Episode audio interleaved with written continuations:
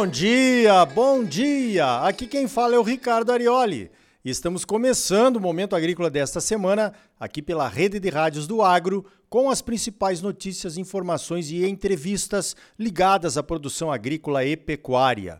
O oferecimento é do Sistema Famato Senar, Sistema Sindical Forte e Agropecuária Próspera. Olha só, o Momento Agrícola desta semana é especial. Nós vamos contar para você como foi o Famato Embrapa Show, que aconteceu no cenário rural em Cuiabá entre os dias 22 e 24, quarta, quinta e sexta-feiras desta semana passada. Foi um evento grandioso, onde foram apresentadas mais de 60 tecnologias de Embrapas de todo o Brasil prontas para uso e alguns protótipos também. Vamos lá então, sem mais delongas? Vamos começar com a entrevista do Dr. Guy de Capdeville, presidente em exercício da Embrapa, que participou da abertura do Famato Embrapa Show na quarta-feira e, na sua palestra, falou das entregas da Embrapa para o cidadão brasileiro. A Embrapa é uma empresa pública e usa recursos públicos, aqueles vindos do pagamento dos impostos pelos cidadãos, para fazer as suas pesquisas. Doutor Gui, o que é que o senhor achou do evento? Bom dia! Bom dia, Arioli. Fantástico evento. Esse evento está saindo muito melhor que a encomenda. Como você sabe, nós começamos a discutir esse negócio lá em 2018, antes da pandemia. Já tínhamos esperança que a gente lá em 2019 teríamos esse, esse primeiro Embrapa, eh, Famato Embrapa Show e não conseguimos fazer porque a pandemia nos deu o, o tombo, né? Mas estamos aqui, felizmente, 2022, fazendo um evento excelente, com uma participação excelente, um público fantástico, com mais de 60 tecnologias disponíveis. Minha expectativa é que esse é o primeiro de uma série de inúmeros que a gente vai fazer daqui para frente, levando tecnologia, levando inovação o produtor rural do Mato Grosso, mas do Brasil como um todo. Com certeza, a gente tem essa expectativa também de que outras federações possam entender o que está acontecendo aqui, né, nesses três dias de evento, e fazer lá, por que não, o Farsul Embrapa Show, a FAEP Embrapa Show e assim por diante, né? Eu acho que com certeza vai ser um marco aí para outros eventos, sem dúvida nenhuma. Agora é claro que a gente não pode falar de 60 tecnologias, que é muita coisa para 10 minutos de entrevista, mas o senhor me trouxe uma informação que eu fiquei assim embasbacado com ela. É a questão do bioma Foz. Eu vou pedir então que o senhor explique o que, faz o bioma Foz e que informação é essa né, que o senhor trouxe aqui na sua apresentação, que eu acho que orgulha a todos os brasileiros.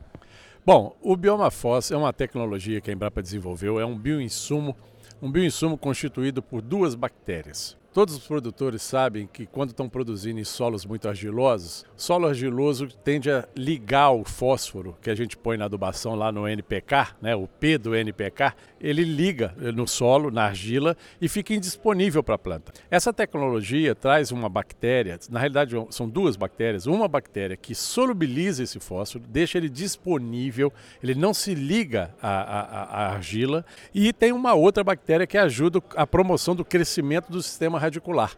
Então, com o fósforo disponível, com esse sistema radicular mais, mais vigoroso crescendo, você consegue absorver bem esse fósforo, ter produtividade, aumento de produtividade e economia no uso de fosfato na adubação.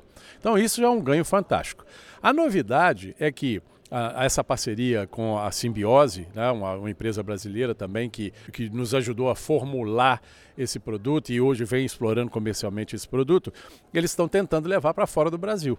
E eu tive a semana passada nos Estados Unidos, quando eu botei o pé nos Estados Unidos, eu recebi a notícia que eles estão conseguindo aprovar para uso em cinco estados americanos, já aprovados, que até nos próximos três meses eles devem aprovar para mais outros cinco e que até o final do ano eles possam alcançar em torno de 17 estados americanos autorizados a usar o bioma FOSS no, no processo produtivo. Isso é, isso é algo genial, né? tecnologia nacional, de empresas nacionais parceiras e que está aí ganhando o mundo. Né? E é isso que nós queremos com outras tecnologias que a Embrapa vem desenvolvendo, que os nossos parceiros vêm desenvolvendo conosco, para levar para o mercado coisas realmente significativas e de impacto. Isso é o que está acontecendo hoje. Né? O Brasil, com seus sistemas de produção integrados, né, que é o que desenvolve a nossa Embrapa Agro Silvio Pastoril, e tecnologias genuinamente nacionais que o pessoal está vindo buscar aqui. Quer dizer que não somos mais nós que vamos lá para entender o que, que vai acontecer no futuro, né? São eles que estão vindo aqui para adotar o que nós já temos à, à nossa disposição. É verdade, é isso. Nós estamos nos tornando referências para o mundo. Né? Quando se fala em tecnologia agropecuária, o trabalho da Embrapa, das universidades, dos órgãos de extensão, como o Senar, como Emater, enfim, todas essas agências aí de pesquisa estadual, isso aí, esse sistema é que está permitindo com que o Brasil seja o destaque global em produção de alimentos e em produção de tecnologias. Doutor, vamos falar um pouquinho da agricultura de baixo carbono, né? Essa a Embrapa já lançou o selo de carne carbono neutro, o selo de carne de baixo carbono, está vindo aí a soja, o café, o, o leite. Como é que a Embrapa está se inserindo nesse contexto da agricultura do futuro, vamos dizer assim? Bom, é, a primeira coisa que nós fizemos quando eu, eu, cheguei à diretoria de pesquisa foi organizar um grupo de, de, de, de cientistas para a gente discutir os, as metodologias que estão sendo usadas hoje para determinar emissões e os conceitos, e padronizar essas metodologias e conceitos. Porque o que, que vem acontecendo? A gente tem arcabouços metodológicos, né, que são é, ferramentas de metodologias que a gente usa para avaliar, mas que estão sendo usados dados que não representam a realidade brasileira. E aí eles ficam calculando coisas que não são a nossa realidade. O que nós temos feito é padronizar as metodologias que a gente está usando, usando metodologias que são aceitas por certificadoras internacionais, padronizando conceitos e através do Ministério da Agricultura nós pretendemos propor um modelo padrão para o Brasil para que seja usado em todas as cadeias para determinação de emissões. A gente fazendo isso, nós vamos conseguir emitir selos de sustentabilidade, né? como o selo Carbono Neutro, que foi uma parceria da Embrapa Gado de Corte com a Embrapa, desculpe, com, com a Marfrig, né? Nós, nós, já fomos procurados por empresas como JBS, BRF, ah, produtores rurais querendo, outras empresas de alimentos querendo ah, fazer esse acompanhamento de emissões. E, então, usar ferramentas de, de, de agricultura digital. Né? A, estratégia de blockchain, fazendo, usando métodos corretos para avaliar as emissões no Brasil, usando sistemas integrados, produção integrada, com sistemas de controle de pragas, eh, de, de manejo de pragas né, eh, integrados a gente vai conseguir fazer produção realmente sustentável e, e provar que é de fato um procedimento sustentável.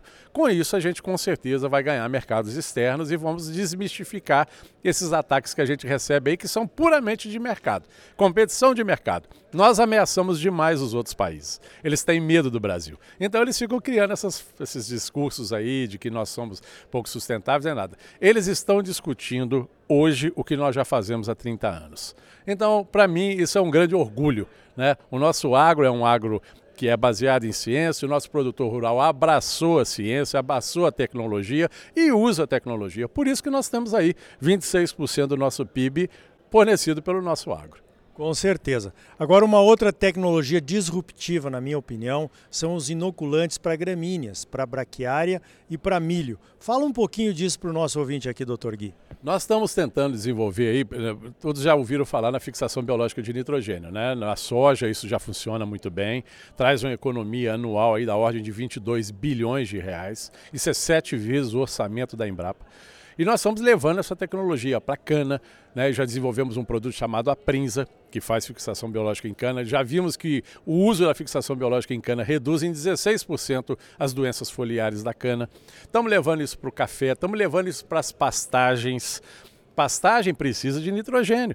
Se a gente quer pastagens robustas, que aguentem pisoteio, que possam ser, né, que o pastejo seja contínuo, que a gente possa trazer mais cabeças por hectare, tudo isso vem com esses desenvolvimentos. E aí, trazendo esses bioinsumos, a gente diminui custo de produção, aumenta a produtividade e com certeza vamos ganhar, o produtor vai sair ganhando mais com isso por economia, além de, de, de, de serem tecnologias que a gente pode provar que são mais sustentáveis do que outras. É, o senhor falou na sua palestra que só na soja, né, a inoculação da soja economiza 26 bilhões de reais para o brasileiro todo ano. Para o Brasil como um todo, né? Nós deixamos de importar talvez adubos nitrogenados porque temos o inoculante para usar aqui. Então veja que revolução que vai ser isso agora com o inoculante para as gramíneas, né?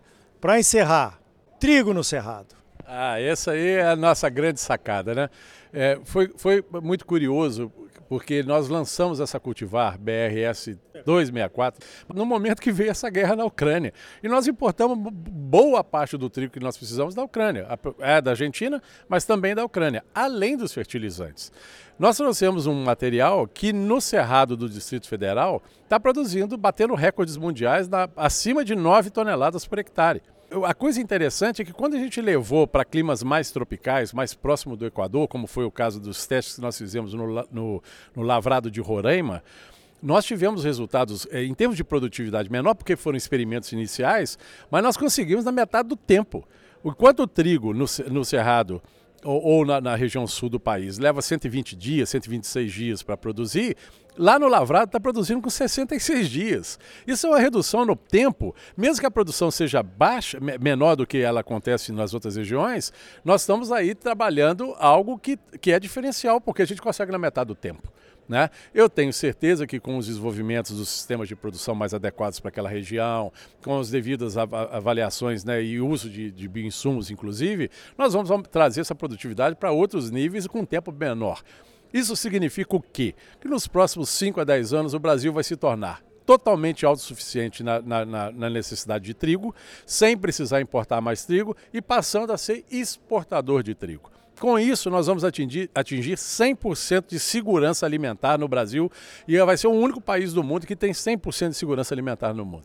Isso é, isso é fantástico. Isso aí é graças ao nosso produtor, graças a, ao produtor adotar a ciência, graças a Famato, graças a, a, a, a graças a todos essas, né, esses parceiros da Embrapa, parceiros das universidades, que nos ajudam a levar essas tecnologias para o produtor rural. Doutor Guy de Capdeville, Hoje ele está como presidente interino da Embrapa aqui nos visitando, fazendo a abertura do nosso evento Famato Embrapa Show. A Embrapa me encanta, nos encanta.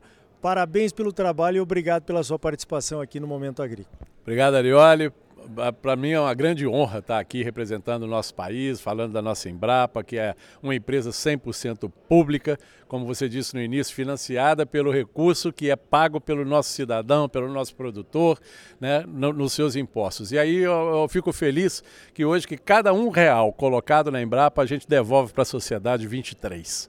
E isso para nós é um orgulho, é uma satisfação. Eu me sinto, eu sou um brasileiro doente, né? E, e, doente no sentido de que sou apaixonado pelo meu país e eu fico muito feliz de ser parte de uma instituição que contribui tanto para o agro nacional. Então tá aí, hein? Quanta coisa temos nas pesquisas da Embrapa que vão nos ajudar a chegar ao novo patamar, digamos assim, da agropecuária brasileira. Mas não termina por aqui não. No próximo bloco, o pesquisador Rafael Nunes vai falar sobre estratégias de adubação em tempos de preços dos fertilizantes nas alturas. É logo depois dos comerciais. E ainda hoje, o produtor Zecão, lá de Lucas do Rio Verde, um pioneiro em experimentação e implantação de sistemas de produção, conta para nós que lições tirou do Famato Embrapa Show e conta também como começar nesta nova agropecuária que vem por aí. E também uma análise dos impactos do Famato Embrapa Show para a Famato, para a Embrapa e para os produtores de Mato Grosso. E aí, tá bom ou não tá? É claro que tá bom, você só merece o melhor. Então não saia daí. Voltamos em seguida com mais momento agrícola para você, num oferecimento do Sistema Famato Senar Sistema sindical forte, agropecuária próspera. Voltamos já.